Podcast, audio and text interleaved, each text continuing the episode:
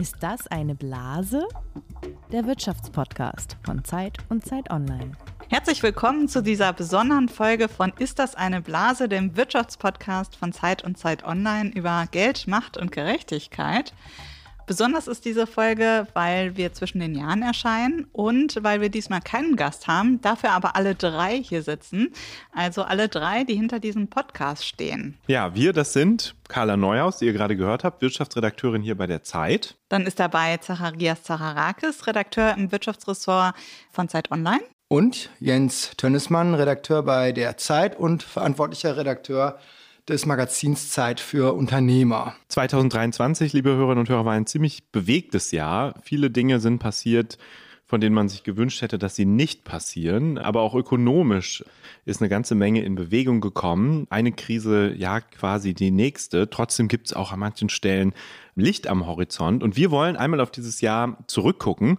Und dabei helfen uns unsere Tiere, die am Ende jeder Folge mit uns oder für uns die Zukunft orakeln, also Eselkarlchen, Katze Nelly, das Dammwild aus den Rehbergen, Carla, hilf mir kurz. Aus den Baumbergen Aus den Baumbergen im Münsterland, genau. Es gab zweimal Dammwild, auch das Berliner Du warst Dammwild. auch in Langwitz oder ja, so, ja, ne? Klar. Genau, also inzwischen haben wir echt, wenn wir die alle hier hätten, die Tiere, dann könnten wir, glaube ich, ein Zoo aufmachen und Eintritt hier verlangen. Wir sitzen hier im Helmut-Schmidt-Gebäude der Zeit, um das einmal dazu zu sagen, und hier sind nur manchmal ein paar Hunde unterwegs, die Leute mitbringen, Bürohunde, ne? Also Kanarienvogel oder so habe ich hier auch noch nicht gesehen.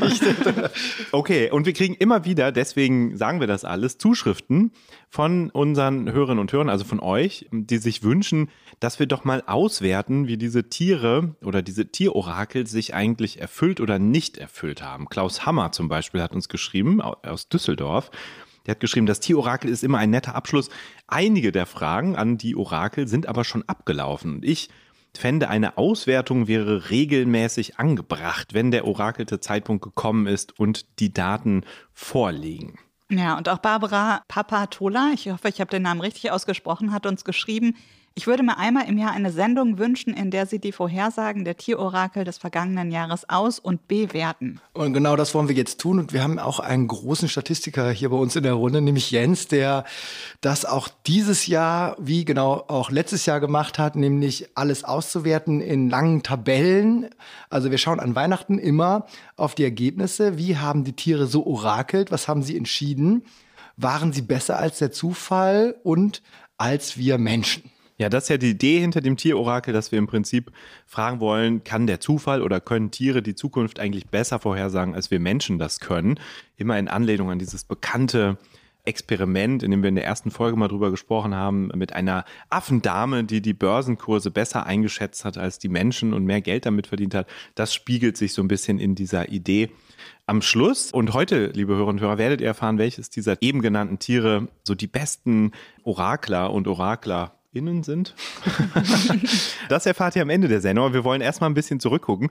Den Start machen wir aber wie immer mit einem Fakt oder Fantasie. Ich muss noch kurz was dazwischen werfen. Bitte wundert euch nicht, liebe Hörerinnen und Hörer, wenn zwischendurch so ähm, Geschlürfe Ah, ins ja. Mikrofon kommt oder auch äh, Geschmatze, weil wir haben es hier gemütlich gemacht mit Glühwein und Punsch und Keks. Ne, Keksen sehe ich nicht, aber Lebkuchen und Mandarinen. Ja, Schokolade ist dabei. Also wir Den Glühwein haben wir aus der Zeitkantine geholt. Das darf man vielleicht verraten, wo äh, in der Vorweihnachtszeit ab 16 Uhr immer ein Glühweinstand eröffnet. Das ist falls ein ganz besonderer Service, um die Mitarbeiterinnen und Mitarbeiter bei Laune zu halten, auch in der Weihnachtszeit. Ja. Ja, und wir starten aber wie sonst auch in die Folge mit einem Fakt oder Fantasie. Das heißt, wir bringen jede Woche ähm, oder immer wenn wir erscheinen eine Behauptung mit und der jeweils andere muss äh, sagen, ob das stimmt oder ob die Person sich das erst ausgedacht hat. Und für diese Weihnachtsfolge habe ich mir ein bisschen was Nettes für euch überlegt. Und zwar habe ich drei Behauptungen dabei, die ihr bewerten sollt.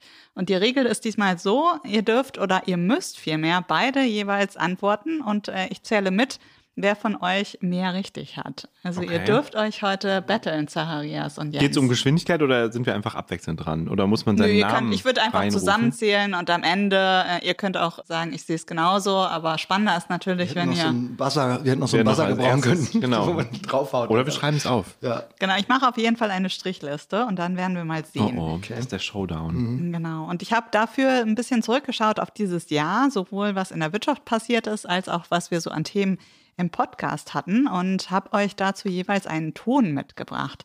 Und los geht es mit diesem hier. Bürokratie zu viel, Energie zu teuer, Fachkräfte zu wenig.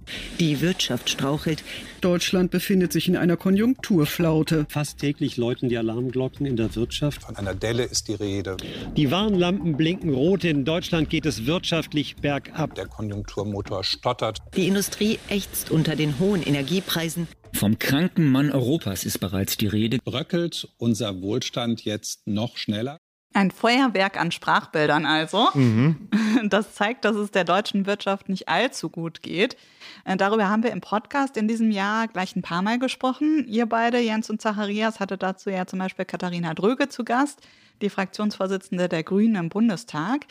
Und jetzt hat die Bundesbank nochmal neue Zahlen vorgelegt zum Jahresende. Und sie geht davon aus, dass die deutsche Wirtschaft in diesem Jahr um 0,1 Prozent schrumpfen wird. Nicht so gute Nachrichten. Der Economist, der ebenfalls gerade eine eigene Analyse veröffentlicht hat, rechnet mit einem Nullwachstum für Deutschland. Mhm. Das ist bitter, liegt vor allem an den schlechten Zahlen aus der Industrie und aus dem Bau. Soweit ist das euch wahrscheinlich bekannt. Nun kommt meine Behauptung, von der ihr mir sagen sollt, ob sie stimmt oder nicht.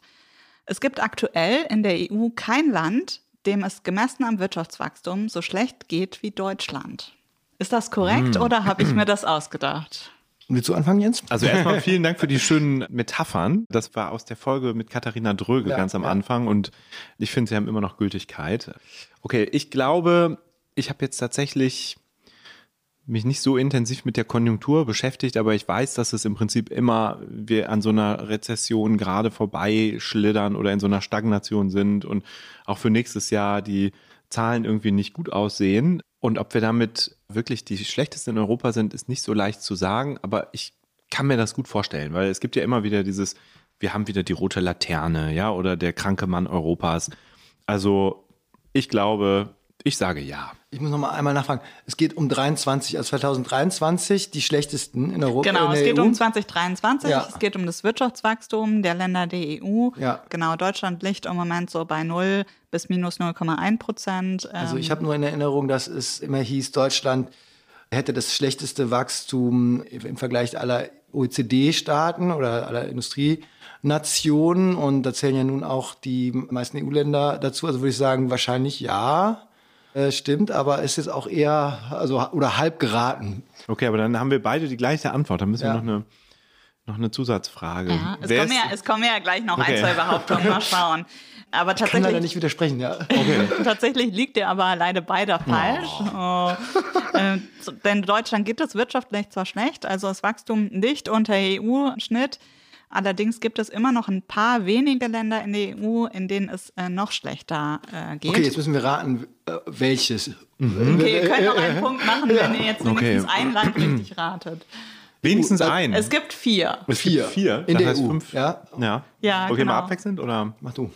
Ich glaube Rumänien. Falsch. Oh, okay. Zacharias.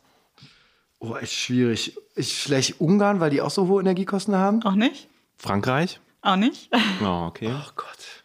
Soll ich auflösen? Ja. Nee, komm, wir, lass uns noch zweimal ran. Dann okay. haben wir alle. Ja. Wie viele Länder gibt es in der EU noch? It Italien? 33? Nee, Italien, Italien ist es auch nicht. Nee. Oh Gott. wir können sie jetzt alle einmal durchgehen. Ah, Belgien natürlich. Nee, auch oh, okay. es, ist, es, ist tatsächlich, es ist tatsächlich ein Land dabei, bei dem ich es auch nicht gedacht hätte, und das ist Schweden, die okay. ähm, okay. nochmal besonders unter der Inflation leiden. Mhm. Und außerdem sind es Lettland, Tschechien und Finnland. Tschechien wollte ich sagen, aber auch nur. Habe ich nicht Tschechien? Ah, nee, ich habe Rumänien. Nee. Das war aber ganz knapp daneben. Jetzt nicht schummeln hier. Also leider noch kein Punkt für euch. Wir schauen mal, ob es äh, okay. vielleicht besser weitergeht. Und damit kommen wir zur nächsten Behauptung. Und auch zu der habe ich euch erstmal einen Ton mitgebracht. Vielen Dank an alle Zuhörerinnen und Zuhörer für das Zuhören unseres Podcasts Ist das eine Blase? Laut einer Studie der Universität Harvard kann das Zuhören von Podcasts zu einem signifikanten Anstieg der Produktivität führen. Eine weitere Studie der Universität von Kalifornien ergab, dass Podcasts helfen können, die Konzentration und Kreativität zu steigern. Ja, ihr habt das vielleicht erkannt, das war kein Mensch, sondern ein Chatbot, nämlich der von OpenAI, über den wir in diesem Jahr in diesem Podcast ja auch mehrmals gesprochen haben, weil eben künstliche Intelligenz auch eins der Themen dieses Jahres war und uns vermutlich auch die nächsten Jahre noch begleiten wird.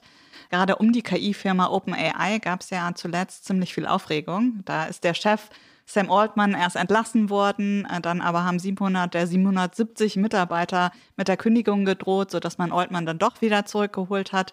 Also ziemlich viel Aufregung. Das mhm. ist euch bekannt, vermute ich, und das stimmt auch alles noch soweit. Jetzt kommt aber die Behauptung. Und zwar hat Sam Altman inzwischen ein weiteres Projekt am Start. Nämlich arbeitet er an einer alternativen Digitalwährung namens WorldCoin. Und zwar soll mit der auch künstliche Intelligenz im Netz bezahlen können. Ist das korrekt oder habe ich mir das ausgedacht? Jetzt musst du zuerst, ja. Arias. Also da sage ich, das hast du dir, also während ich gerade hier an diesen äh, Gabenteller greife, sage ich, nee, das hast du dir ausgedacht, weil ich davon noch überhaupt nichts gehört habe. Entweder verfolge ich die Nachrichten zu wenig, aber das hätte ich, glaube ich, hätte man, glaube ich, mitbekommen. Okay, Jens, du musst jetzt dagegen halten. Nee, kann ich gar nicht. Ich glaube, das ist wirklich ausgedacht. Also WorldCoin und also wer sowas erfindet, büßt doch per se so viel Glaubwürdigkeit ein. Damit ruiniert man doch schon irgendwie seinen, seinen Ruf. Und Sam Altman ist doch gerade eher auf dem Trip, glaube ich, dass er Natürlich hat er jetzt irgendwie durch, durch viel Unterstützung seiner Mitarbeiter und Mitarbeiterinnen ist er zurück zu OpenAI gelockt worden, aber er steht ja so ein bisschen im Verdacht, der Kapitalist zu sein unter den OpenAI-Leuten und eigentlich ist das ja so ein Unternehmen, das so eine gewisse Gemeinnützigkeit angestrebt hat. Das heißt, der wäre, glaube ich, schlecht beraten, wenn er jetzt irgendwie einen WorldCoin noch erfindet, der, der dann irgendwie noch neben OpenAI entwickelt wird. Also ich kann mir nicht vorstellen, dass er das gemacht hat oder machen würde. Mhm. Ja, spannend. Also äh, tatsächlich steckt ein bisschen Wahrheit drin. Er hat nämlich, arbeitet nämlich tatsächlich an einer digitalen oh. Währung namens WorldCoin. Aber ich würde euch den Punkt trotzdem geben, nämlich er entwickelt die und zwar soll künstliche Intelligenz damit bewusst nicht bezahlen können im Netz. Mhm. Also er will damit ausschließen, dass eben künstliche Intelligenz damit zahlen kann, sondern zahlen können damit so nur, er sagt, reale und einzigartige Menschen, so drückt er das aus.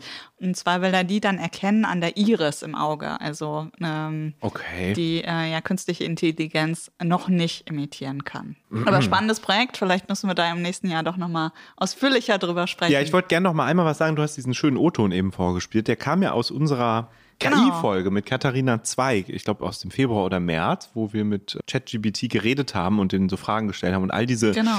O-Töne, die da eingespielt wurden und die Studien von Harvard und so weiter, hat sich ChatGBT ausgedacht. Also das muss man vielleicht nochmal sagen, bevor, liebe Hörerinnen und Hörer, ihr jetzt diese Studien sucht, die hat ChatGBT erfunden. Natürlich ist Podcast-Hören trotzdem sehr gesund und macht produktiver und so weiter, aber eben nicht auf Basis dieser Studien.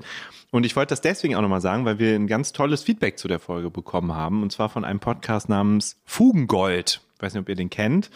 Fugengold ist so ein Podcast, das machen zwei Leute, Marc und Markus, die sich immer entweder etwas total verehren oder etwas wirklich in Grund und Boden, glaube ich, diskutieren.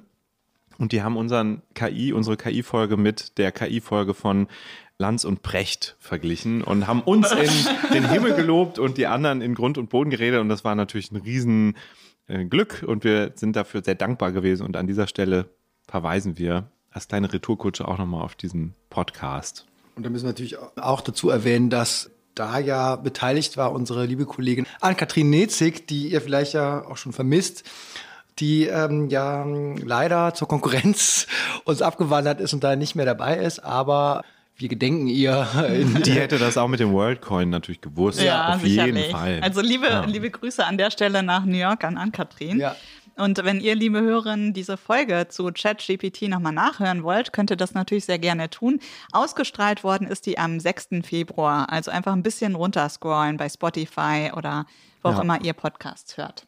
So steht jetzt ähm, unentschieden weiterhin. Ja, noch steht es oh, unentschieden. Ich habe euch jetzt beiden gnädigerweise einen Punkt gegeben. Danke. Und habe aber noch eine dritte Behauptung mitgebracht. Okay, mhm. die Entscheidung. Und bin mal gespannt, ob wir da eine Entscheidung finden. Und auch da beginnen wir mit einem Ton.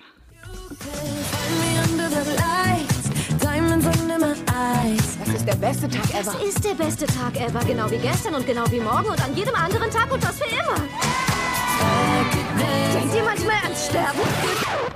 Ja, ihr werdet das erkannt haben, denke ich mal. Es geht um den Film Barbie, der ja genauso wie Oppenheimer in diesem Jahr viele Menschen ins Kino gelockt hat. Auch darüber haben wir eine Folge gemacht. Auch an der war Ann-Kathrin beteiligt, zusammen Mhm. mit dir, Zacharias. Und weil diese beiden Filme parallel liefen, hat das den Begriff Barbenheimer geprägt. Also sicherlich auch irgendwie so ein Wort des Jahres. Und über diesen Hype wollte ich mit euch nochmal sprechen, weil inzwischen gibt es auch dazu eine offizielle Auswertung zu den erfolgreichsten Firmen des äh, Filmen, äh, sorry, des Jahres 2023. Barbie liegt dabei, wenig überraschend, ganz vorne. 1,4 Milliarden Dollar hat der Film allein in den USA in diesem Jahr eingespielt. Gefolgt wird er von dem Super Mario Bros. Film. Eben erst dann kommt Oppenheimer. Und ich habe mir jetzt mal angeschaut, wer in diesem Jahr eigentlich, und da müsst ihr aufpassen, die bestbezahltesten Schauspieler und Schauspielerinnen sind. Und damit kommen wir zu der Behauptung, die ich aufstelle. Gespielt wird Barbie, das äh, wisst ihr ja, von Margot Robbie und Ken von ihr an ihrer Seite wird gespielt von Ryan Gosling. Natürlich. Ja, ja. Das ist auch immer noch korrekt. Und beide haben dafür jeweils 12,5 Millionen Dollar verdient. Womit sie in diesem Jahr mehr verdient haben, und das ist die Behauptung, als Will Smith und Leonardo DiCaprio. In diesem Jahr. In diesem Jahr, genau. Ja gut, wenn Will Smith dieses Jahr keinen Film gemacht hat, weiß ich nicht. Hat er einen? Gute Frage. Also ich hatte jetzt kurz gedacht, 12, wie viel? 12,5 Millionen, gar nicht so viel bei den eingespielten 1, was Milliarden. Aber Sie bekommen leider keine Gewinnbeteiligung, stimmt. Ki- ja. also ja. Aber also, es war trotzdem teuer eingekauft. Genau, Ne? auf jeden Fall. Also, mh, ich würde jetzt mal denken, wenn man nur die beiden nimmt, also Leonardo und Will Smith, ja, die sind ja schon ziemliche Gutverdiener. Also vielleicht mh, haben die doch nicht, also haben die anderen beiden mehr verdient. Also, wen meinst du, wer hat mehr verdient? Will Smith und Leonardo. Also du, du sagst nein. Ja. Ich kenne mich da ehrlich gesagt sehr wenig aus. Äh, Im Gegensatz zu dieser Konjunkturfrage eben ist mir das auch nicht peinlich. Deswegen habe ich auch kein Problem, Zacharias, dir einfach zu widersprechen Ich- und zu sagen, Ich ja, habe einfach selbstbewusst äh, behauptet. genau, aber in dem Fall widerspreche ich einfach und sage, ja, die 12,5 Millionen, klar, bei so einem Budget für so einen Film oder so einem Erlös, so einem Kassenerlös, da wurde wahrscheinlich auch nochmal irgend so ein Bonus fällig und so. Doch, das kommt hin und von Will Smith und Leonardo DiCaprio habe ich dieses Jahr echt wenig vernommen, so. Also, die hatten nicht ihr bestes Jahr, würde ich sagen. Passt. Also würdest du sagen, okay, die beiden Barbie-Schauspieler. Ja, haben- und das war ja auch so Okay. fantastisch gespielt, vollkommen verdient, absolut zu Recht und so Ja. weiter. Nein, keine Ahnung, ich sage einfach ja. Damit haben wir in jedem Fall eine Entscheidung. Oh Gott. Richtig. Will. Smith hat seine Ohrfeige vielleicht noch vermarktet. Ja, stimmt. Oder das hat den. Oscar- hat bestimmt Oscars Geld so? gekostet. Ja. mhm. Ah. Richtig liegt allerdings Zacharias. Na klar. Äh, Will Smith und Leonardo DiCaprio hatten nämlich beide auch in diesem Jahr einen Film und haben dafür jeweils mehr verdient. Will Smith hatte den Film Emancipation, hat dafür 35 Millionen Dollar Mhm. bekommen und Leonardo DiCaprio hat mit Killers of the Flower Moon 30 Millionen Dollar verdient. Also, Von beiden Filmen hatte ich, höre ich gerade zum ersten Mal, glaube ich, aber Ah, ich hatte die im Jahr 2022 verortet. Nein, Quatsch. Ja. Aber Zacharias Aber- hat immerhin die Filmfolge mit Ann-Kathrin gemacht. Also hat Ja, er eine gewisse, Gewissen ein Vorsprung. gewisses Vor, ne? gewissen Vorsprung und Vorwissen. Genau. meistens ist ja einer von uns Allerdings- beiden oder eine die Expertin und in dem Fall war es Ann-Kathrin, die sich mit Kino auskannte und ich da irgendwie als ja. Laie dabei Ja. war. Aber Allerdings finde ich, ähm, sollte man da noch eine Sache zu sagen, und da liegt nämlich Jens recht nah dran. Margot Robinson ist nämlich damit die bestbezahlteste Schauspielerin. Also es gibt keine Frau, die für eine Rolle in diesem Jahr mehr verdient hat. Allerdings gibt es elf Männer, die mehr verdient haben als Wow. sie. Also da finde Oh, ich, zeigt okay. sich nochmal irgendwie diese Lohndifferenz in der äh, Ja. Filmbranche besonders stark. Also da sind eben neben Will Smith und Leonardo DiCaprio ist da zum Beispiel auch Eddie Murphy dabei, Denzel Washington, auch die haben mehr verdient als sie. Ja, sie war aber davor auch gar nicht so stark bekannt. Insofern schon Vielleicht, eigenartig. genau, gibt es Ja, eigentlich ja. noch Hoffnung, dass Ja, sie mit dem nächsten. Film dann doch unter die Top-Verdiener in der Filmbranche aufrückt. Ja, spannend. Damit Okay. sind wir schon durch drei wichtige Themen des Jahres irgendwie durchgejazzt, Carla, die wir vielleicht gleich auch nochmal ein bisschen vertiefen, zumindest die Konjunktur. Aber ich glaube, es ist ein guter Moment, um Zacharias, der gerade das Fakt oder Fantasie gewonnen hat, jetzt auch mal richtig hier im Podcast hochleben zu lassen. Denn Zacharias, du bist auch, wenn man die Gesamtauswertung anguckt, äh, aller Fakt oder Fantasies, bist du einfach eine ganz sichere Bank. Also du kennst dich richtig gut aus und kannst unsere Fakten genauso gut erkennen wie unsere Fantasien enttarnen. Mit 76 Prozent hast du eine unglaubliche Erfolgsquote, die sogar die von der Vorjahresgewinnerin Lisa. Ich weiß gar nicht, was ich sagen soll. Ich bin, also, also vielleicht ist es eine Mischung aus, äh, wie gesagt, Selbstbewusstsein in äh, trotz Unkenntnis. Gibst du, du hast einfach ein bisschen geübt, ja, oder? Weiß nicht, oder ich kann Weil nicht im das letzten Jahr lag irgendwie Oder du hast einfach Erfolgs Glück. Man muss dazu Ja, sagen, fairerweise, im letzten Jahr waren es 25 Prozent Erfolgsquote bei dir. Jetzt sind 76. Zusammen ergibt es 100. Nee, Quatsch.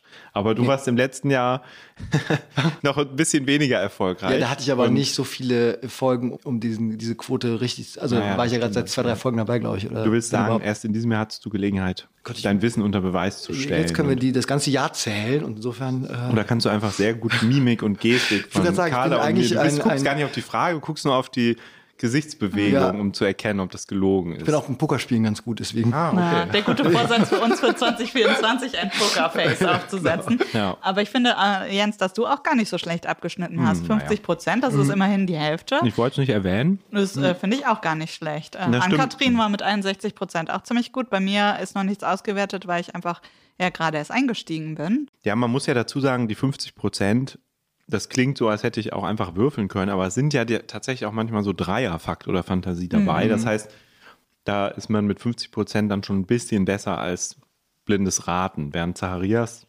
dadurch, dass ich oft Dreifakt oder Fantasien mitbringe, deinen Erfolg von 76 Prozent noch mal heller erstrahlt. Also Vielleicht seid ihr auch mir gegenüber besonders nachgiebig und nachsichtig und stellt besonders einfache Fragen, wenn ihr denkt, ah, wollen wir sie nicht zu nicht so hart dran. Die Ja, 25 Prozent vom letzten Jahr. Naja, okay. Ich weiß, dass du beim ersten Mal auch echt gelitten hast, oder? Du hast doch beim allerersten Mal 0 Prozent ja, ja, da und das war richtig böse. Genau, und, da hast du äh, richtig harte ähm, ja, ja. Insider-Fragen Da haben wir echt noch gedacht, gestellt. ist Zacharias der Richtige für diesen Podcast oder nicht? Und dann dachtest Aber du, so dann hart darfst du nicht rangehen. zweite und Chance dann, und so. Seitdem habe ich mir äh, so lieb's. Wir haben lexikalisches so eine Wissen Kultur des angeeignet. Scheiterns bei uns Ja, im Podcast. Man ja. darf auch mal bei Fakt oder Fantasie versagen. so wie ich heute. Immerhin habe ich den Ein Wolf- Punkt Vorsprung hat Zacharias gemacht. Das ist jetzt ja noch nicht. Ja. Wir merken das ist ja uns das noch persönlich. Okay, und jetzt müssen wir mal ein bisschen auf die Tiere gucken. Ne? Was haben die denn so prognostiziert? Wir haben eben schon, Carla, das Metapher Feuerwerk zur Wirtschaftskrise gehört. Und das war auch bei den, bei uns natürlich im Podcast immer wieder ein Thema und auch bei den Tieren. Und ich habe noch mal ein Orakel mitgebracht aus Folge 27. Das war im letzten Jahr. Da war Clemens Fuß zu Gast. Zacharias, du wirst dich erinnern. Das war, glaube ich, eine deiner ersten Folgen. Also der Chef des IFO-Instituts. Und da ging es auch schon um die Wirtschaftslage. Wie hart wird der Winter, war, glaube ich, die Frage. Ja. Und am Ende hat Lisas Hund Trüff, die Hündin Trüff, durfte orakeln, wie es ausgegangen ist. Und da hören wir jetzt noch mal kurz rein. Heute ist wieder die Hundedame Trüff dabei und sie wird prognostizieren, wie es mit der Konjunktur 2023 weitergeht. Option 1 ist, Deutschland fällt in eine tiefe Rezession, in mindestens zwei Quartalen wächst das Bruttoinlandsprodukt nicht.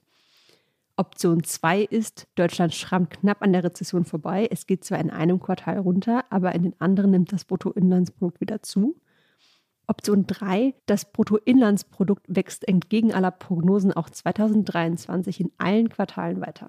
Trüff, jetzt bist du dran. Also Trüff läuft los und sie läuft sehr, sehr, sie trottet ganz entspannt auf Nummer 3 zu. Also Trüff sagt, sie ist sehr optimistisch, dass das Bruttoinlandsprodukt entgegen aller Prognosen auch 2023 in allen Quartalen weiter wächst. Also das ist mal eine positive Aussage hier zum Ende. Nein, da ist es so positiv dann doch nicht gekommen. Ja, also da lag's, äh, trifft dann wohl ein bisschen daneben, kann man sagen, aber so ganz schlimm ist es ja nun auch nicht gewesen. Also es wird ja immer gesagt, dieses schlimme Jahr und kranke Mann in Europa.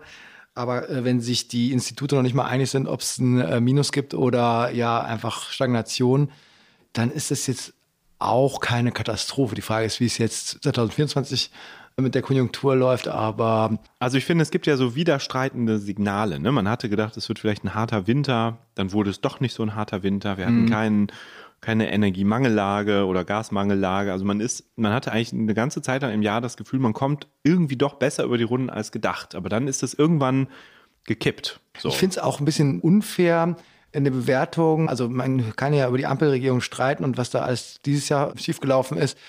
Aber man muss sich auch immer vor Augen halten, dass letztes Jahr, Ende letzten Jahres alle froh sein, dass wir überhaupt noch Energie haben, dass irgendwie die Gasversorgung gesichert ist und dass nicht irgendwelche Industriezweige abgeschaltet werden müssen, weil nicht genügend Energie, ne- genügend äh, Gas vorhanden ist. Und äh, damit hatten die ja sich erstmal herumzuschlagen in diesem ganzen ersten Jahr. Das ist aber dann Anfang dieses Jahres dann ganz schnell wieder vergessen gewesen, als alles einigermaßen normal weiterlief und die Preise auch wieder gesunken sind. Insofern, ja, muss man sich da vielleicht auch wieder mal daran zurückerinnern. Mhm. Aber ich finde, ihr seid beide so total optimistisch. Also ist, ich finde das ehrlich gesagt eher ein bisschen überraschend, weil im Moment geht es ja auch gerade der Industrie sehr schlecht, die wahnsinnig wichtig ist für die deutsche Wirtschaft. Und das ist schon nochmal was anderes äh, als während Corona, als der Handel so runterging. Deswegen finde ich das eher, sehe ich die aktuellen Zahlen, auch ein Nullwachstum ist eigentlich für ein Land wie Deutschland ziemlich schlecht. Also mhm. deshalb bin ich da eher ein bisschen pessimistischer unterwegs als ihr. Wo ich deine Meinung teilen würde, da haben wir ja neulich auch drüber gesprochen, äh, deutsche Autoindustrie ich glaube, da ähm, sieht es im Moment nicht gut aus. Jetzt ist auch noch der, der Bonus weg und wir müssen runter mit den Preisen. Die haben diesen harten Preiswettbewerb mit den anderen Herstellern aus USA oder Asien. Also da muss schon viel passieren. Ich fand äh, diese eine Aussage äh, ziemlich gut von dem Herrn Bratzel, den wir im Podcast hatten als Gast, also der große Autoexperte, der gesagt hat, die deutsche Autoindustrie muss aggressiver werden, muss jetzt angreifen, um das von ihrer Behäbigkeit so runterkommen. Das passt irgendwie auch ganz gut zur deutschen ja, Wirtschaft insgesamt. Mehr mhm. Dynamik und mehr Angriffslust irgendwie aufbringen. Aber man muss ja trotzdem sagen, dass es auch ein paar Signale gibt, die irgendwie zumindest im Moment noch gut sind. Carla, du kümmerst dich ja viel um den Arbeitsmarkt bei uns bei der Zeit. Und es gab ja, wenn ich das richtig im Kopf habe, in diesem Jahr, Jahr so viele Erwerbstätige in Deutschland wie noch nie. Also zumindest auf dem Arbeitsmarkt ist, ist die schwierige Lage zumindest noch nicht angekommen, oder? Mhm. Naja, gut, da ist halt der Fachkräftemangel, der das Ganze so ein bisschen übertüncht. Also mhm. dazu hat uns ja auch eine Leserin oder eine Hörerin von uns vielmehr mhm. etwas geschrieben. Ja, du meinst die Mail, die uns Charlotte aus den USA geschrieben hat. Die hat uns nämlich geschrieben, dass sie vor zweieinhalb Jahren dahin gezogen ist und trotz der guten Arbeitsmarktlage und obwohl sie Diplom-Ingenieurin ist und acht Jahre Berufserfahrung hat, es gar nicht so leicht hat, da einen Job zu finden und sehr viele Bewerbungen schreiben musste. Und jetzt könnte man natürlich sagen, okay, USA ist vielleicht nochmal was anderes, obwohl ja da eigentlich auch die Arbeitsmarktlage nicht so schlecht ist, zumindest zahlenmäßig. Aber sie schreibt eben auch, dass sie auch Verwandte in Europa hat, denen das auch ganz ähnlich geht und die am Ende auch nicht in ihrem Traumjob gelandet sind. Also vielleicht ist es, wenn man näher hinguckt, dann doch unterschiedlich, was die Leute auf dem Arbeitsmarkt erleben. Aber zumindest was die Zahlen angeht, hat er sich ja bisher relativ robust präsentiert. Und eigentlich hat man eher das Gefühl, also wenn man zum Beispiel auch in das Gutachten des Sachverständigenrats reinguckt, dass unser Problem eigentlich eher der Mangel ist und eher die Demografie, dass die Menschen älter werden, dass eben das Arbeitskräftepotenzial nicht oder nicht genügend Arbeitskräfte im Land sind, um mit dem Kapital, das wir haben, so zu wirtschaften, wie man sich das vielleicht wünschen würde. Also das Problem ist nicht die Arbeitslosigkeit oder die Schwierigkeit, einen Job zu finden, sondern eher die Schwierigkeit, die Leute für die Jobs zu bekommen, die man mhm. braucht. Ja, und das wird ja in Zukunft eher noch schwieriger werden. Also wenn man an den demografischen Wandel denkt, mhm. werden uns ja sowohl Fachkräfte als auch einfache Arbeiter wahrscheinlich in Zukunft fehlen werden. Ja, darüber hatten äh, Jens und ich ja auch schon gesprochen zu Beginn dieses Jahres. Der Chefin von Xing, Petra Stromberg, da ging es aber eher so ein bisschen um die Frage, wofür lassen sich Leute eigentlich noch begeistern in mhm. der Arbeit? Also, dass man als Unternehmen ja es schwer hat, qualifizierte oder auch einfache Tätigkeiten zu finden für Jobs, wo die Leute einfach nicht so, eine, so einen Purpose sehen, wie man heutzutage sagen würde. Und wir haben dann auch einfach geguckt, wie der Arbeitsmarkt inzwischen ja aufgestellt ist, also wie viele freie Stellen es im Moment oder offene Stellen es im Moment gibt. Ähm, das sind 1,8 Billionen gewesen. Nee, das waren damals Das waren zu dem Zeitpunkt 1,8 genau. Billionen, genau. Und ich habe damals im Tierorakel im Gemeindepark Langwitz die Ziegen gefragt, ähm, wie es denn zum Ende des Jahres aussehen würde. Ja, wir sind jetzt hier im Gemeindepark Langwitz angekommen und hier gibt es ein schönes Ziegengehege, der eine weiße Ziege mit schwarzem Kopf schon äh, ja ganz hungrig auf Futter wartet. Und wir wollen dieser Ziege die Frage stellen: Wird es bis Mitte des Jahres mehr als zwei Millionen offene Stellen in Deutschland geben? Ja ist die linke Hand, nein ist die rechte Hand. Ich muss dazu sagen, dass ich mir für diese Aufgabe einen kleinen Helfer gesucht habe, weil ich ja das Mikrofon halten muss und nicht zwei Hände zur Verfügung habe. Also, sag mal Hallo. Hallo. Jetzt links, ja. Oh, sie entscheidet sich ganz schnell für Nein. Also Nein, es wird nicht zwei Millionen offene Stellen bis Mitte des Jahres geben. Ja, das war eine eindeutige Entscheidung der Ziege mit dem schwarzen Kopf. Ja, also die Ziege hat schon gesagt, es werden nicht mehr offene Stellen werden. Ich habe das mal nachgeguckt und es ist tatsächlich auch nicht so gekommen. Also wenn man sich anguckt, wie ist das weitergegangen, dann gab es im zweiten Quartal, das war eine Quartalszahl, also im zweiten Quartal dieses Jahres noch 1,74 Millionen offene Stellen laut IAB.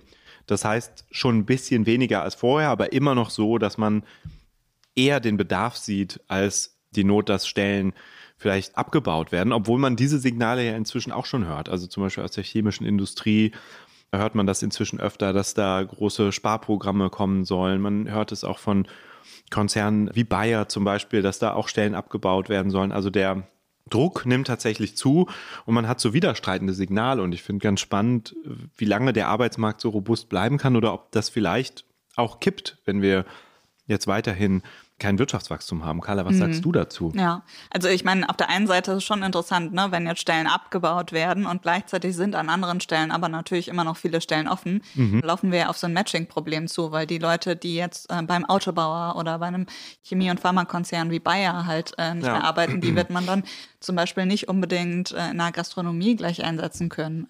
Ich glaube, wir laufen da echt auf so ein Problem zu, dass wir halt einerseits halt Leute haben, die einen Job suchen und gleichzeitig offene Stellen haben, ja. die aber nicht wirklich zueinander finden. Wir hatten neulich ein Gespräch mit der, mit der Chefin des VDA, Frau Müller, und mit der Chefin des DGB, Frau Fahimi, mit, mit unserer Kollegin Marlies von Zeit Online. Und da ging es auch ein bisschen um diese Frage, wie qualifizieren wir eigentlich die Leute in der Autoindustrie, die lange am Verbrenner gearbeitet haben, jetzt weiter, damit sie sich in der Transformation sozusagen auch ihren Job behalten können. Und das war ganz spannend. Da waren die allerdings einer Meinung und gesagt, die Autoindustrie macht das ziemlich gut. Also ähm, nimmt da viel in die Hand, um die Leute umzuqualifizieren, damit das nicht passiert, dass die am Ende auf der Straße sitzen und mit ihren Qualifikationen keinen Job mehr finden, während auf der anderen Seite aber Leute gesucht werden. Also mhm. da finde ich, wird sich jetzt zeigen, wie gut die Unternehmen und Arbeitgeber da auch reagieren. Mhm, und es bedeutet halt ja auch für jeden im Prinzip ein großes Umdenken. Ne? Früher hat man mhm. einen Job ergriffen, den man sein Leben lang ausgeübt hat und in Zukunft könnte es vermehrt halt eben so sein, dass man nochmal komplett umschulen muss. Und ich glaube, das muss auch in den Köpfen der Menschen erstmal ankommen, weil das fällt jedem, glaube ich, eher schwer. Ja. ja, was mir in diesem Jahr äh, besonders aufgefallen ist, also auch ähm, im Zuge dieser Diskussion der Autoindustrie, dass so vieles im Umbruch ist in Deutschland. Also dass die ganze Autoindustrie sich total verändern muss wegen, ja, also des Elektroautos eigentlich letzten Endes dass aber auch dieser, der ganze Energiemarkt sich in einer kompletten Umwälzung befindet. Dann kam noch dieses Riesenthema äh, künstliche Intelligenz und sowieso zur Digitalisierung dazu, mit dem ja viele Unternehmen, aber auch öffentlichen Strukturen in Deutschland schwer zu kämpfen haben.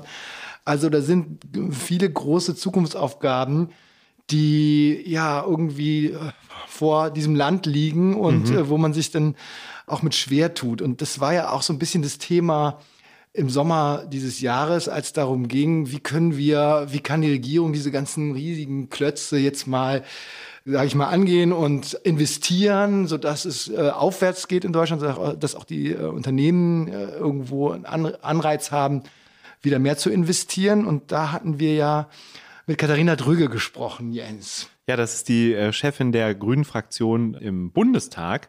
Und die hatte zu dem Zeitpunkt ein eigenes Programm vorgestellt, ein Wachstumsimpuls Wirtschaft in Höhe von, ich glaube, 30 Milliarden oder so. Mhm.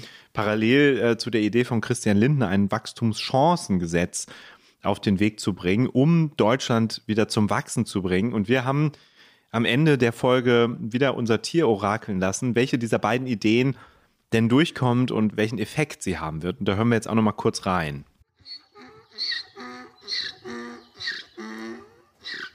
Oh, Karlchen glaubt tatsächlich daran, dass es nächstes Jahr wieder mit der Wirtschaft bergauf gehen wird. Und zwar dank des 30 Milliarden Euro Pakets von den Grünen und nicht, weil Christian Lindner sein Wachstumschancengesetz durchbringt. Karlchen schmatzt.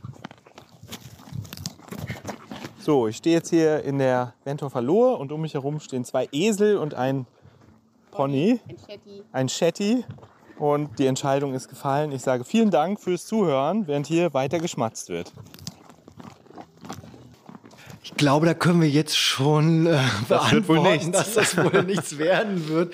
Wer verfolgt hat, was in den letzten Wochen so los war in der äh, Bundesregierung mit dem großen Haushaltsloch und mit der Entscheidung des Bundesverfassungsgerichts zur, ja, zum Klimatransformationsfonds KTF, Mhm. sind ja inzwischen Abkürzungen, die mh, hm, ja wohl auch mehr Leute kennen als, als zuvor. Jedenfalls ist es so, der Regierung fehlt jetzt das Geld und es wird überall gespart. Es werden Subventionen gestrichen, es werden äh, Programme zurückgefahren. Und was jetzt wirklich überhaupt von diesen Incentives für die Wirtschaft, von diesen Wachstumspaketen übrig bleibt, ist ja immer noch nicht so ganz klar. Ne? Aber hättet ihr gedacht, dass es gelingt, also dass es der Ampel gelingt, sich doch wieder zu einigen? Also wie man gehört hat, war es ja doch relativ knapp. Es wurde sehr hart gerungen. Es gab wahnsinnig viele Verhandlungsrunden. Es hat sich immer wieder hingezogen. Man hat kurzzeitig gedacht, vielleicht haben wir bald irgendwie eine Bundestagswahl oder so, die nicht geplant war oder diese Koalition zerbricht und es gibt vielleicht eine neue. Hättet ihr gedacht, dass sie sich einigen? Na, irgendwie war der Druck ja schon extrem groß, dass sie sich irgendwie vor Weihnachten noch einigen. Also ich glaube, keiner wollte mit dieser Unsicherheit ins neue Jahr gehen. Gleichzeitig finde ich, wird da, ähm, obwohl es die Einigung gibt, trotzdem weiterhin gestritten und gerungen. Also jetzt sind wir kurz vor Weihnachten, wenn wir das aufzeichnen. Und zum Beispiel haben wir das Thema, das in der Landwirtschaft jetzt die Frage ist, sollen die Landwirte ihr Dieselprivileg ablegen oder nicht, ist ein Riesenthema. Und es gibt Demos dazu. Es, gibt, es gab gerade mhm. in Berlin große Demos, weil die Landwirte auf ihre Dieselfahrzeuge einfach gar nicht einfach verzichten können, weil es da noch keine Alternative gibt. Und solche Diskussionen werden wir wahrscheinlich in den nächsten Wochen und Monaten immer wieder führen, dass mhm. eigentlich noch lange nicht dieser Streit komplett vom Tisch ist. Eine Diskussion ist ja auch über den CO2-Preis, der steigen soll und aber nicht kompensiert wird durch ein Klimageld, wie man das eigentlich sich vorgenommen hatte. Ich weiß nicht, ob da nochmal drüber diskutiert wird. Was glaubst du, Zacharias? Ja, also das Problem bei diesem Klimageld war ja äh, immer auch, dass es schwierig ist, das auszuzahlen. Also mhm. wie kompensiert man? Es fehlt ja die Möglichkeit, dass man einfach allen Bürgern in diesem Land mal, wenn man möchte, 100 Euro überweisen kann auf mhm. irgendein Konto. Da gibt es ja gar keine Datenbank oder Erfassung. Das ist eine Schwierigkeit bei diesem Klimageld. Und dann ist es natürlich so, dass du da auch noch es abstufen willst, je nach Einkommen oder wirtschaftlicher Lage der Person. Und das ist alles ja überhaupt noch nicht ausgearbeitet mhm. und funktional, so dass man sowas überhaupt schon auf den Weg bringen könnte. Auf der anderen Seite ist es auch so, die Regierung hat kein Geld. Also das heißt, man müsste ja, mhm. um irgendwas zurückzuzahlen, erstmal ja über diese Mittel verfügen. Insofern schwierig, schwierig, schwierig. Aber es ist schon so ein bisschen typisch deutsch, dass man das Bürgergeld auch deswegen nicht mehr kürzen konnte, weil die Auszahlungen schon veranlasst sind, wenn ich es richtig verstanden habe, und dass man jetzt das Klimageld nicht beschließen kann, weil man es nicht auszahlen könnte. Also am Ende gibt es auch so ein paar bürokratische Hürden, um die man rumschüffeln muss, egal was man jetzt am Ende vorhat. Mich würde noch in dem Zusammenhang eine Sache interessieren. Ich glaube, das betrifft ja wirklich viele Leute. Also Leute, die jetzt ein Auto haben wollten oder ein E-Auto kaufen wollten und jetzt zu spät sind für den Umweltbonus, ja, oder die von einem anderen Topf profitieren wollten. Und ich fände es wirklich interessant, äh, liebe Hörerinnen und Hörer, wenn ihr uns mal schreibt, ob ihr da selber von betroffen seid und inwiefern oder ob euch das am Ende alles nur indirekt betrifft. Aber wie hat euch diese Haushaltskrise oder diese Haushaltsanpassung, diese Sparbemühungen, wie haben die euch getroffen? Merkt ihr das selber irgendwo oder fürchtet ihr, dass ihr das merkt? Zum Beispiel vielleicht auch, weil in Zukunft es auch keinen Energiepreisdeckel mehr so geben wird, wie es im letzten Winter der Fall war. Also was bewegt euch bei dem Thema? Schreibt uns das gerne. Ich habe ja eben schon gesagt, es war ein Jahr der Umbrüche und ein, ein weiterer Umbruch war diese ganze Situation am Geldmarkt, sage ich mal. Also äh, wir haben es zusammengefasst unter dem Begriff Zinsen. Da hatte sich das schon abgezeichnet im vergangenen Jahr, dass diese lange Phase der niedrigen Zinsen endet. Und das hat sich auch dann dieses Jahr so fortgesetzt. Also die Zinsen sind gestiegen, die Inflation war weiterhin hoch, die Notenbanken mussten dagegenhalten, vor allen Dingen auch die Europäische Notenbank, die ja für uns maßgeblich ist, hat also weiter den Leitzins erhöht. Insofern war das auch eine neue Situation für die Sparer, für die Sparkonten in Deutschland, nachdem man sich lange Zeit überlegen musste, wie kann ich Geld irgendwie doch gewinnbringend anlegen.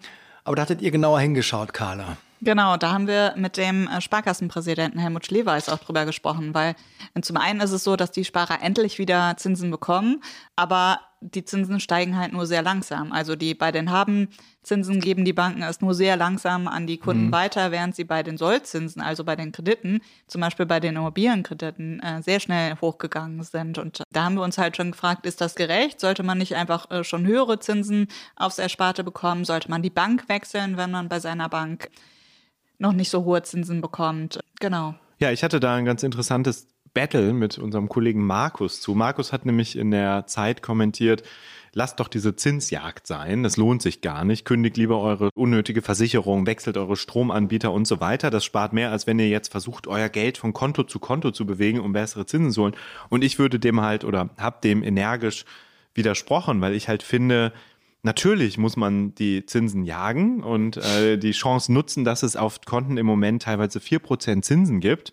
Einfach weil das Geld ist, gerade wenn man es über einen längeren Zeitraum anlegt, weil es diese Zinsen gibt und weil wir eigentlich in einer historisch neuen Situation sind, ich weiß zumindest nicht, wann es das zuletzt gab, dass man mit diesen Zinsen im Moment die Inflation schlagen kann. Das heißt, Mhm. du kannst Zinsen auf dein Erspartes bekommen, die höher sind als die Inflation. Denn die Inflation ist dank der gestiegenen Leitzinsen ist es der EZB ja gelungen, die Ja. Inflation zu drücken auf unter 3%. Das bedeutet, wenn du 4% Tagegeldzins realisierst Mhm. und die Inflation sind 2,9, dann machst du, machst du einen kleinen Gewinn. Natürlich nur einen kleinen, aber es ist trotzdem Aber der ein Zeitraum Unterschied. ist natürlich jetzt auch sehr kurz. Ne? der Zeitraum ist kurz und vielleicht ändert Ja, sich das. Genau. Ja, also ich b- bin mir ehrlich anders als du da nicht so ganz sicher, ob dieses Zinshopping nennt man das ja auch. Also wenn man zu der Bank wechselt, die gerade, Klar. ob das wirklich so sinnvoll ist, weil es erstens schon mit wahnsinnig viel Aufwand verbunden ist. Zweitens reagieren die Banken natürlich auch. Ne? Also es wird diese Zeitspanne, wie Zacharias gerade sagte, in der man ein bisschen mehr Zinsen bekommt als die Inflation, die wird halt wahrscheinlich sehr kurz sein. Ja, Aber gleichzeitig finde ich schon richtig, dass man irgendwie zu einer Bank wechselt, die einem schon ein bisschen was Besseres bietet, weil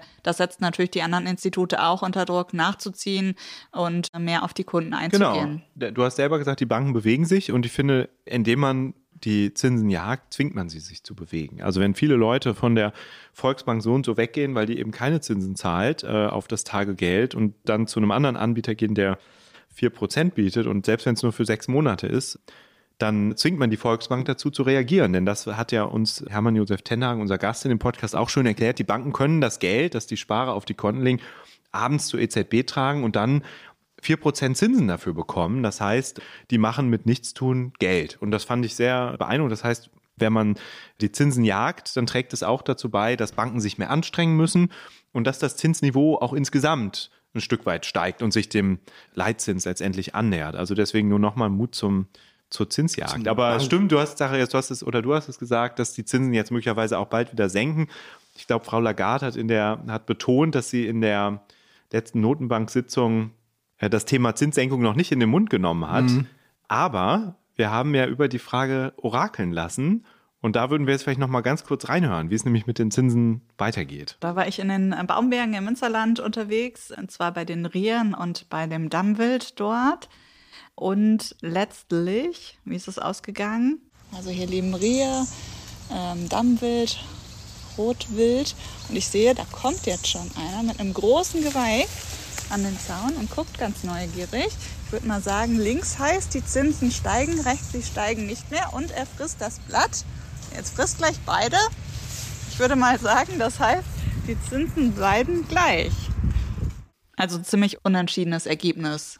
Nee, das Dammbild hat doch genau richtig orakelt, oder? Das war doch kurz vor der letzten Mhm. Sitzung des EZB-Rats und da haben sie doch, hat doch das Dammbild genau gesagt, nee, da wird keine Zinserhöhung oder keine Zinssenkung beschlossen, sondern die bleiben gleich. Das war doch wunderbar vorhergesagt. Ja. Es ist ja Manchmal auch, ist das, sind die Tiere dann doch ganz schön schlau. Ja, es ist ja auch, das Dummbild weiß natürlich, dass äh, nächstes Jahr die Situation wahrscheinlich so sein wird, dass die Inflation weiter nachlässt. Das merkt man ja auch schon im Moment, dass die Sachen nicht mehr so schnell im Preis steigen oder dass teilweise sogar bei Lebensmitteln vor allen Dingen die Preise wieder so, so zurückgehen. Ja.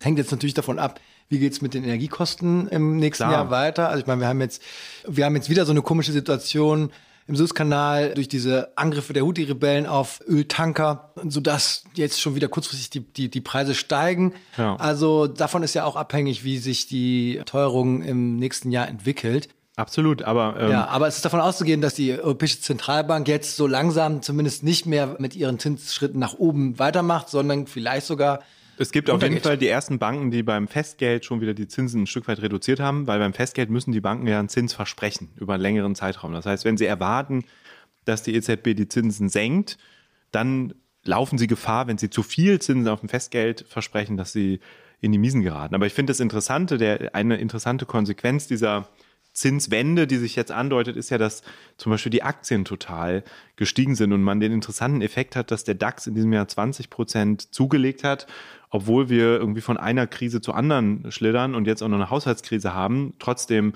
steigen die Börsenkurse mhm. und das liegt natürlich an dieser Erwartung, dass die Zinsen im kommenden Jahr zumindest wenn die Inflation nicht wieder anzieht, sinken. Hm, man sagt ja auch, dass an der Börse die Zukunft gehandelt wird und deswegen schauen natürlich Anleger an der Börse eher darauf, was passiert in Zukunft, als was ist eigentlich in diesem Jahr passiert. Ja, wir hatten auch noch zwei Orakel, die da gut zu passen. Die hören wir uns jetzt nicht an, würde ich sagen. Die sind äh, lang, aber zumindest hat einmal äh, Karlchen, unser Esel, richtig geraten, dass der Kurs des Bitcoin wieder steigen wird. Und auch das ist ja letztendlich hängt mit den Zinsen zusammen, auch mit anderen Faktoren. Ja, ich glaube, da muss man auch sagen, ne, dass das viel, glaube ich, davon getrieben ist, dass es Überlegungen gibt oder sehr konkrete Überlegungen inzwischen Bitcoin ETF aufzulegen, mhm, genau. weshalb natürlich viele darauf spekulieren, dass es bald so ein Produkt gibt, mit dem jeder auf den Bitcoin-Kurs setzen kann das lässt natürlich auch den Bitcoin steigen. Also das muss man, glaube ich, auch sagen, dass das nicht nur eine, Reaktion auf die Zinsen ist. Dafür würde ich übrigens plädieren, dass wir nochmal im neuen Jahr eine Folge machen zu genau diesem Thema, den, den Bitcoin-ETF. Bitcoin e da hast du Jens ja schon vorrecherchiert und müssen wir eigentlich nur abräumen, das Thema. Ja, absolut. Das ist jetzt hiermit dokumentiert.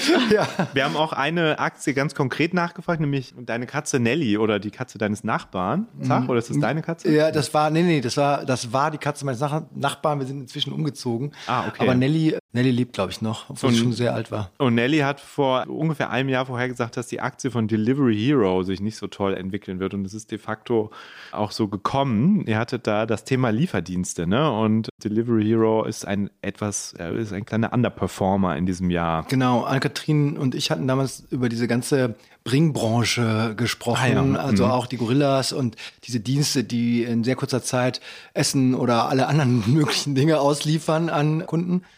Da gab es ja auch Verwerfungen, sage ich mal, nach diesem großen Hoch in der Corona-Pandemie, wo alle Leute sich alles Mögliche nach Hause bestellt haben. Mhm. Und dieser Markt hat sich jetzt so ein bisschen konsolidiert, muss man sagen. Also gerade diese Lieferdienste, aber auch äh, so Unternehmen wie Zalando, deren Aktien zu während der Corona-Pandemie wirklich Höchststände, ich glaube, teilweise bis zu 100 Euro erreicht hatte, also die Zalando-Aktie zum Beispiel, die haben ja jetzt wirklich stark nachgelassen, auch unter diesem Eindruck des neuen Zinsumfeldes. Ja.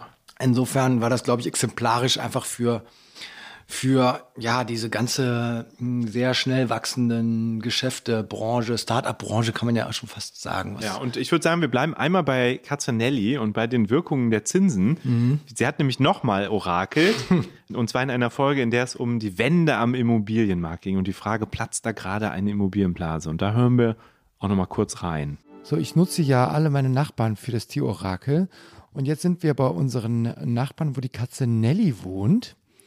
Und wir haben hier die Frage, werden die Immobilienzinsen dieses Jahr noch über 5% steigen oder nicht?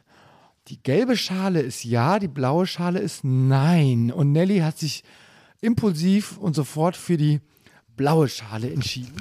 Ja, ziemlich eindeutig. Knuspert da die ganzen Leckerlis weg. Okay, das war eindeutig. Danke. Nelly. Ja, das war damals noch gar nicht so klar, äh, dass die Zinsen nicht über 5% steigen, weil wir waren da schon so knapp über 4. Und das war ja Ende 2022. Auch auf dem Immobilienmarkt bewegt sich das Niveau wieder nach unten. Also wir haben da ja große Verwerfungen gehabt, auch vor allen Dingen in der Preisentwicklung bei den Immobilien, dadurch, dass es einfach nicht mehr so günstig ist, sich Geld zu leihen bei einer Bank, um eine Immobilie zu kaufen, hat sich auch ähm, bei den Preisen was verändern müssen, ähm, weil einfach man mehr bezahlen muss für den Kredit, den man sich bei der Bank holt. Für da haben wir auch größere Entwicklungen dieses Jahr gesehen bei den Immobilienpreisen. Aber über die 5% sind sie bisher nicht gestiegen. Also sie sind zwar deutlich gestiegen, aber die 5% haben wir noch nicht nee, die äh, wurden, gesehen. Die, die wurden nicht geknackt. Also man müsste natürlich noch mal genau auf die Konditionen jetzt schauen, die einzelne Banken dann geben, je nach Länge des Kredits. Aber in der Regel wird ja genommen. Maßgeblich sind die zehn Jahre Immobiliendarlehen, äh, mhm. die so in der Regel dann auch vergeben werden beim Immobilienkauf. Und da war das nicht der Fall. Ja, im Moment sind wir so bei vier. Ja. Ja, ja im Moment sind wir deutlich drunter, also eher bei 3, aber das ist auf jeden Fall ein Thema, das auch hier im Podcast immer wieder eine Rolle spielt und diese Immobilienwende im letzten Jahr haben wir, glaube ich, auch ganz gut erklärt und in diesem Jahr dann mal ein bisschen auf die eingebrochenen Preise geguckt, weil die Folge der gestiegenen Zinsen eben ist, dass zum ersten Mal seit langem die Hauspreise nach Jahren des Booms oder der Blase, wie man vielleicht auch manche Leute sagen würden, wieder ein Stück weit nachgegeben haben, was irgendwie auch historisch neu war. Genau, und da mussten wir natürlich auch die Tiere fragen, was sie dazu denken, also wie sich die Preise im Immobilienmarkt weiterentwickeln. Und äh, da war ich wieder im Gemeindepakt Langwitz unterwegs gewesen. So, ich gehe jetzt hier einfach ein paar Schritte weiter zum Dammwildgehege und schon in dem Moment, in dem ich mich nähere, rückt das erste Tier heran. Also wie gesagt, links. Die Preise werden weiter fallen. Rechts. Ah. Und ah, es geht direkt nach rechts. Also die Preise werden sich stabilisieren oder sogar wieder steigen. Ja, genau. Haferflocken schmecken immer gut, ne? Ja. Das war eine relativ klare und schnelle Entscheidung. Die Ziegen wollten heute Morgen nicht gefüttert werden, aber das Dammwild hat immer Hunger. Ja, ich habe jetzt mal versucht, aktuell zu klären, ob das schon zutrifft, also ob die Preise, wie das Dammwild sagt, ja, stagnieren oder sich stabilisieren oder sogar wieder steigen in der zweiten Jahreshälfte 2023. Und die Zahlen sind natürlich noch nicht so ganz raus, aber das Neueste, was ich gesehen habe, ist, dass im dritten Quartal die Preise doch noch mal gut zurückgegangen sind, vor allen Dingen in den, in den großen Städten. Und jetzt das vierte Quartal ist natürlich noch nicht so ganz klar, wie sich das weiterhin entwickelt hat. Aber die Frage, ob es jetzt wieder diesen starken Rückgang von sieben Prozent in der Breite geben wird, ist noch nicht ausgemacht. Also womöglich wird es, wird es ein Stückchen weniger sein, mhm. dann in der insgesamt in der zweiten Jahreshälfte. Aber ich finde, da spiegelt sich so ein bisschen die Unsicherheit äh, wieder. Ne? Dass ähm, zum einen die gestiegenen Zinsen, aber auch, dass man gar nicht weiß, wenn man jetzt kauft, was muss ich sanieren? Brauche ich doch eine andere Heizung etc. Und ich glaube aber, dass perspektivisch, äh, gerade weil uns ja so viele Wohnungen fehlen, es äh, auch ja wenig äh, Bauflächen ausgewiesen werden, dass wir langfristig, würde ich vermuten, doch wieder, dass langfristig die Preise, sagen ja auch Prognosen, wieder steigen werden. Also, dass das jetzt im Prinzip so eine Delle nach unten ist. Was meint ihr? Was meinst du? Naja, ich glaube halt. Jetzt ähm, zuschlagen, Jens? Jetzt zuschlagen. Schwierig. Wir haben ja einen Hörer hat uns ja geschrieben, das passt da eigentlich ganz gut zu der Frage, jetzt zuschlagen. Sebastian Kunze nämlich. Der hat uns nach der Immobilienfolge geschrieben, eine selbstgenutzte Immobilie ist keine Investition, sondern eine Verbindlichkeit. Dieses Missverständnis ist einer der Gründe, warum der Markt überhitzt war. Kaufinteressenten sollten immer berücksichtigen, wie sich ihr Eigenkapital mit entsprechenden Sparraten am ETF-Markt entwickeln würde. Also er sagt im Prinzip, bevor ihr zuschlagt, guckt euch lieber an, ob ihr mit einem ETF oder mit einer Anlage am Aktienmarkt nicht mehr rausholen könntet. Der Vergleich sei oft erschreckend. Dazu muss man natürlich sagen, wenn man eine Wohnung oder ein Haus findet, in dem man sicher ist, relativ lange zu wohnen und das einem auch gefällt und in dem man gar nicht vorhat, nach ein paar Jahren auszuziehen, dass man also nicht unbedingt als Kapitalanlage betrachtet, dann spielt das Argument vielleicht nicht so eine Rolle. Aber ob man zuschlagen mhm. sollte, ähm, und man muss ja auch immer, man muss ja auch immer beachten, wie die Mieten steigen. Also, mhm. weil das ja dann die Alternative, dass man weiter zur Miete wohnt. Wenn das Angebot knapp bleibt, steigen die Mieten weiter und äh, das spielt natürlich auch eine Rolle. Und die Finanzierung ist natürlich nur ein Faktor, der sich auf die Preise auswirkt. Also das Zinsniveau. Ein anderer ist eben, wie teuer ist es überhaupt zu bauen? Wie hoch sind die Handwerkerkosten und so weiter? Und da auch wenn die Bauwirtschaft im Moment in einer ziemlichen Krise ist und viele Bauprojekte gecancelt werden, sieht man da, glaube ich, noch keine fundamentale Entspannung, die äh, zu weniger Kosten führen würde. Deswegen hat auch in einem anderen Tierorakel unser Tier recht behalten. Da ging es um die Frage, wird es der Bundesregierung gelingen, 400.000 Wohnungen zu bauen? Also wie sich die Immobilienpreise entwickeln, das hängt natürlich auch davon ab, wie viel, wie teuer es überhaupt ist zu bauen, wie, wie teuer Handwerker sind und so weiter. Und da deutet sich ja keine Entspannung an. Ein Tierorakel würde ich in dem Kontext gerne noch erwähnen. Unser Esel Karlchen sollte prognostizieren, wie es mit dem Heizungsgesetz weitergeht und hat sich tatsächlich, hat tatsächlich orakelt, dass im kommenden Jahr Ölheizungen und Gasheizungen verboten werden. Das ist nicht passiert. Und da gab es auch ein bisschen Streit drum. Also da lag er leider nicht richtig, obwohl ich ihn ja, sehr also schätze. Mit, mit Einschränkungen, also ich meine, es ist ja so, dieses Gesetz ist ja beschlossen worden und okay. äh, aber es ist eben nicht in der Schärfe beschlossen worden, wie es zu dem Zeitpunkt, als wir die Folge aufgenommen okay, haben, mhm. diskutiert war. Vielleicht muss man da Karlchen so ein bisschen in Schutz nehmen. Äh, sehr gerne, das finde ich gut. Karlchen in Schutz nehmen ist immer gut. Und sagen, dass er, das war auch wirklich eine schwierige Entscheidung da ähm, zu dem ja. Zeitpunkt für das Tier. Okay, aber ich habe es trotzdem als Null bei ihm in die Tabelle eingetragen und damit mhm. sind wir beim Tier-Ranking mhm. und quasi dem Ende fast schon der Weihnachtsfolge. Bevor wir jetzt die Performance der Tiere vergleichen, wie geht es euch so mit euren Tieren? Habt ihr sympathische vierbeinige Freunde gefunden? Ja, also ich kann zu dem Thema Folgendes beitragen, dass ähm, ich ja so ein bisschen Tierhopping betrieben hatte in, Hühner, in den letzten Ziegen, Jahren. Hühner, Dammwild. immer so ähm, bei, bei Nachbarn auch. Also genau, Hühner waren mal im Spiel und genau die äh, Nelly und das Gehege in Langwitz, das war immer ganz gut erreichbar für mich. Aber und jetzt hatte ich ähm, zwischenzeitlich auch äh, mit Pina eine Hundedame, die schon zweimal aufgetreten ist bei uns. Ich weiß gar nicht, ob die hier in der Auswertung drin ist, Jens. Die Hundedame, achso, die, die, die sind wahrscheinlich alle, wenn du die Tabelle nach Fälligkeitsdatum sortierst, dann wirst du sehen, Ah, okay. dass Hündin Pina leider erst in der Weihnachtsfolge im nächsten Jahr äh, ihre Leistung überprüfen lassen Okay. wird. Genauso wie die Enten von Ann-Kathrin, die heute auch, die haben leider alle, deren Vorhersagen beziehen sie alle leider aufs nächste Jahr. Aber ich Das kann heißt, schon ähm, also als kleine Sneak Preview ähm, Ja. ankündigen, dass wir jetzt drei Meerschweinchen haben zu Hause. Ah, das Gehege okay. steht. Und die ähm, sind noch ein bisschen scheu, aber bald bestimmt einsatzbereit. Und die hast du nur wegen des Podcasts angeschafft. Ähm, ja, krass. das war so ein ähm, familiärer Kompromiss, sag ich Okay. mal. Also da waren mehrere Interessen im Spiel. Ja. Vielleicht kann man das so am besten zusammenfassen. Ja, bei mir ist eher das Problem, dass Esel Karlchen leider weggezogen ist mit allen anderen Tieren von den Lerntieren, Ventorf, und das leider jetzt immer eine lange Fahrt erfordern würde. Deswegen überlege ich schon, ob ich. Kann ich so ein Meerschweinchen abends haben? Vielleicht? Vielleicht waren Hühner auch was für dich. Hühner, Ja, das finde ich toll. Die Hat man produzieren auch doch auch nämlich so Eier nützliche. Eier. Ja, Ja. genau. Meerschweinchen eher nicht. Die muss Zacharias jetzt züchten. Also ich habe mir von meinem Nachbarn sagen lassen, dass Hühner ganz pflegeleichte Tiere sind. Die muss man auch nicht jeden Tag füttern, sondern die sind eigentlich ganz genügsam da in ihrem, in ihrem Gehege, wenn man genug Platz hat.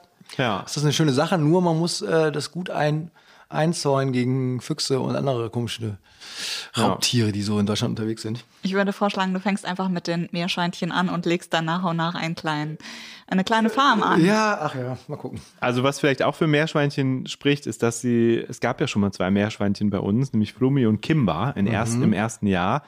Und die haben tatsächlich overperformed. Die haben 50 Prozent der, ihrer Vorhersagen sind eingetreten. Was gut ist, weil sie meistens drei Auswahlmöglichkeiten hatten. Das heißt, 50 Prozent ist besser als der Zufall. Während Esel Karlchen und sein Vorgänger Esel Ole ziemlich genau bei einem Drittel gelandet sind. Das heißt, statt Esel zu befragen, könnte man auch einfach würfeln. Und deine Tiere, Zacharias, haben aber auch ganz gut performt. Nelly, die Ziegen. Ja, ich bin ja. Die meisten Auswertungen stehen noch aus, aber bisher läuft es ganz gut mit denen. Ja, ich habe auch meistens, soweit ich mich erinnere, da ähm, immer zwei Fragen zur Auswahl gestellt. Deswegen, ähm, Weil du äh, nur zwei Hände hast. Du hast immer Ja, den einen das die war Wurst nämlich- und in der anderen irgendwie die das Banane war oder das so. Und Problem bei dem Tiergehege, dass man ähm, da irgendwie an diese Tiere ran musste und man denen nicht irgendwelche Schalen ranreichen konnte, sondern eben nur mit den Händen durch dieses Gehege. Ich habe dann äh, mit einer Freisprechanlage ins Aufnahmegerät Ah, gesprochen. sehr gut. Äh, genau, also unter Einsatz ja aller Akrobatik da. Das Problem kenne ich. Ich war ja auch jetzt zweimal beim Dammwild und es ist gar nicht so leicht, erstmal die Tiere anzulocken und dann das alles zu handeln und äh, ja. Aber bisher, was man vom Dammbild gehört hat, war alles richtig. Die eine Vorhersage mit den Zinsen und die andere steht, glaube ich, noch aus. Also die sind ein verlässlicher Partner. Ja, mal für schauen, wie es weitergeht. Ja. Gut, damit sind wir am Ende. Ich würde gerne nochmal, liebe Hörer und Hörer, euch bitten, uns zu schreiben, wie euch dieses Jahr gefallen hat, was ihr euch fürs nächste Jahr von uns hier im Podcast ist das eine Blase wünscht. Und ihr macht das immer toll. Wir freuen uns darüber immer. Wir können es nicht immer erwähnen, aber zum Beispiel in diesem Jahr haben wir von Alexander Husenbeet nach der Wärmepumpenfolge den Tipp bekommen zum Schimmel, dass die Ursache oft ist, wenn man die Wäsche innerhalb der Wohnung aufhängt, wenn man ohne Belüftung duscht oder kocht, ohne ausreichend zu lüften. Diesen nutzwertigen Tipp von Alexander wollte ich hier nochmal kurz ansprechen und euch auch mitgeben.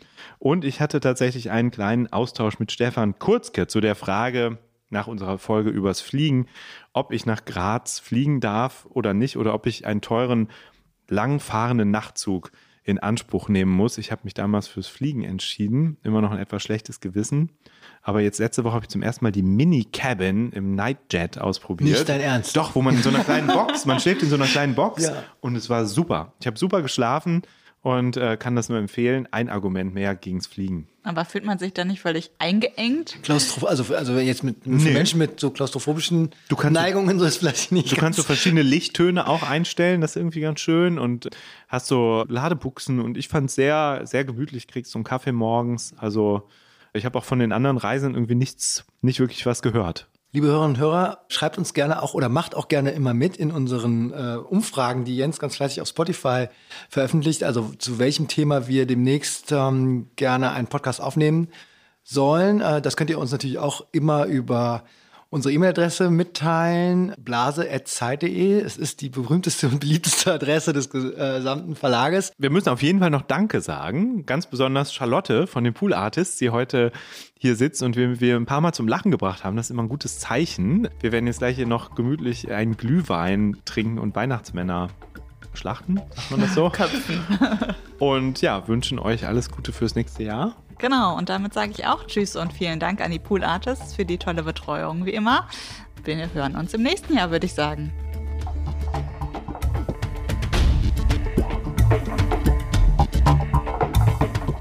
Ist das eine Blase? Ist ein Podcast von Zeit und Zeit Online, produziert von Pool Artists.